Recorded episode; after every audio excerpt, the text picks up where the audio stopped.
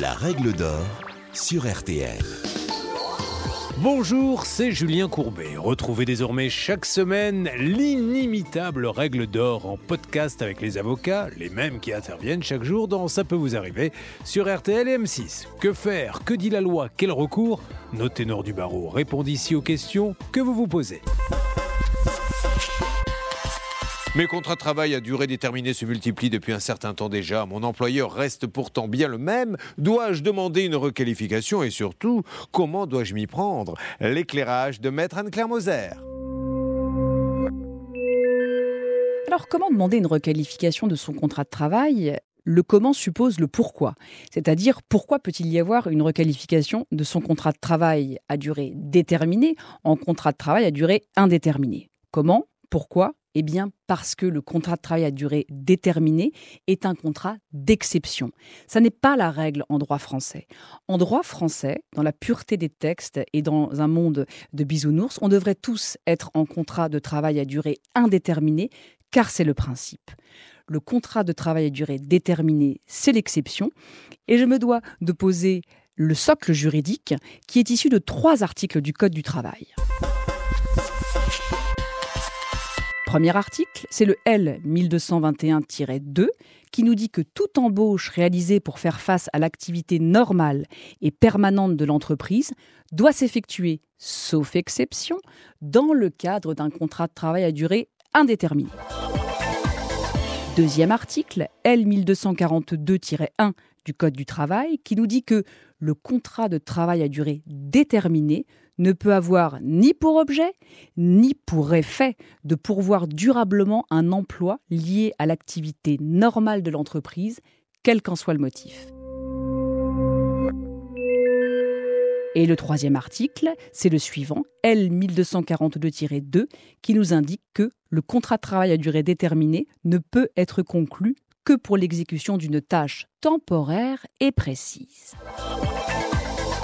Après cette énumération, vous aurez bien compris peut-être en nous écoutant que on peut être surpris de se retrouver en CDD quand a priori on devrait être en CDI.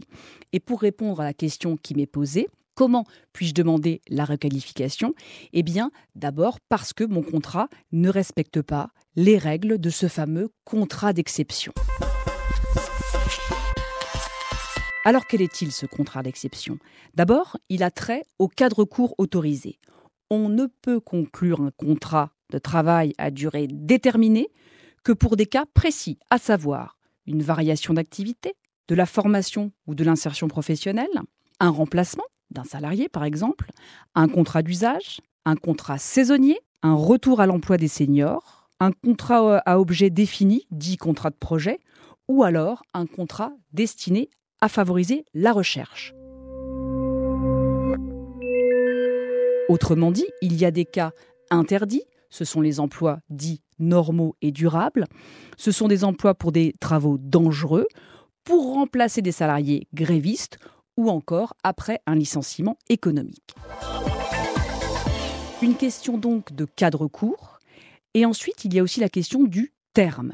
La durée des contrats de travail à durée déterminée, comme leur nom l'indique, répond à deux objectifs soit cette durée a un terme précis qui sera noté dans le contrat, qui devra être respecté, ou alors le terme n'est pas précis, typiquement pour une mission, mais il faudra, même s'il n'y a pas de terme précis, qu'il s'arrête une fois cette mission terminée.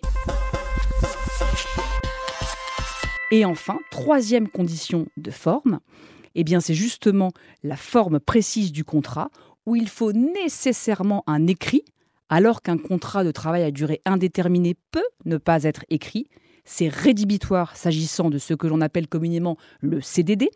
Il faut obligatoirement que notre contrat de travail à durée déterminée soit signé par chacune des parties et qu'il soit transmis au plus tard le premier jour de travail. On comprend bien l'idée, puisque comment savoir ce qui est attendu de nous si on n'a pas le contrat signé entre les mains? Et ça, on le sait par expérience, ça n'est pas toujours le cas. On a donc bien compris ce qui fait le fameux contrat d'exception. Et ce qu'il faut savoir, c'est que tout CDD, contrat de travail à durée déterminée conclu en dehors des cas de recours autorisés, sans respect des dispositions légales ou conventionnelles relatives aux durées, sans le formalisme dont je vous ai parlé, eh bien, il est automatiquement requalifié en contrat de travail à durée indéterminée, et ce, en application de l'article L 1245-1 du Code du travail. De quoi s'agit-il?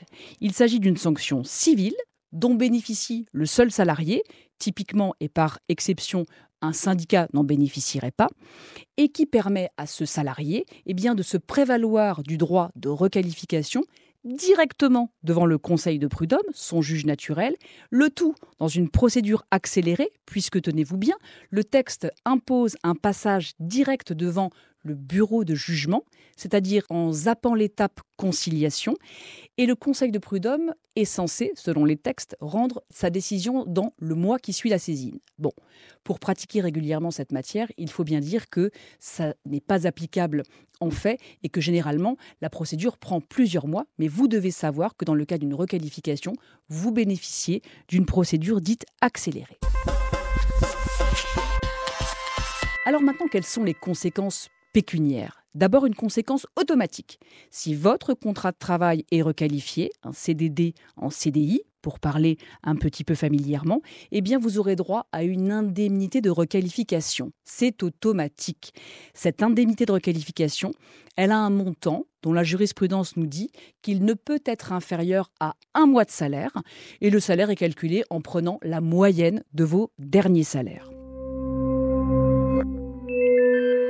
Et puis, c'est la petite subtilité juridique de la requalification de CDD en CDI, c'est que dès lors que votre contrat est requalifié, vous vous retrouvez, alors certes c'est fictif, mais tout de même avec un CDI. Or, un contrat de travail à durée indéterminée, ça seront de trois façons, en partant à la retraite, en démissionnant ou en étant licencié. Autrement dit, quand votre CDD est requalifié en CDI, eh bien vous vous retrouvez puisque votre contrat n'existe plus, dans la situation d'un salarié qui a fait l'objet d'une rupture sans cause elle est sérieuse. Et c'est la raison pour laquelle vous pouvez, en plus de votre indemnité de requalification, prétendre aux indemnités afférentes au licenciement sans cause elle est sérieuse, c'est-à-dire un préavis, dont la durée dépendra de votre ancienneté et de vos fonctions, une indemnité de licenciement, un quart de mois euh, de salaire par année d'ancienneté et un tiers de mois à partir de 10 ans d'ancienneté, et des dommages et intérêts pour licenciement sans cause réelle sérieuse, qui, eux, contrairement à l'indemnité de requalification ne sont pas automatiques, mais devront être travaillés avec votre conseil parce que ces droits sont les vôtres et parce que la rupture de votre contrat sera illégale.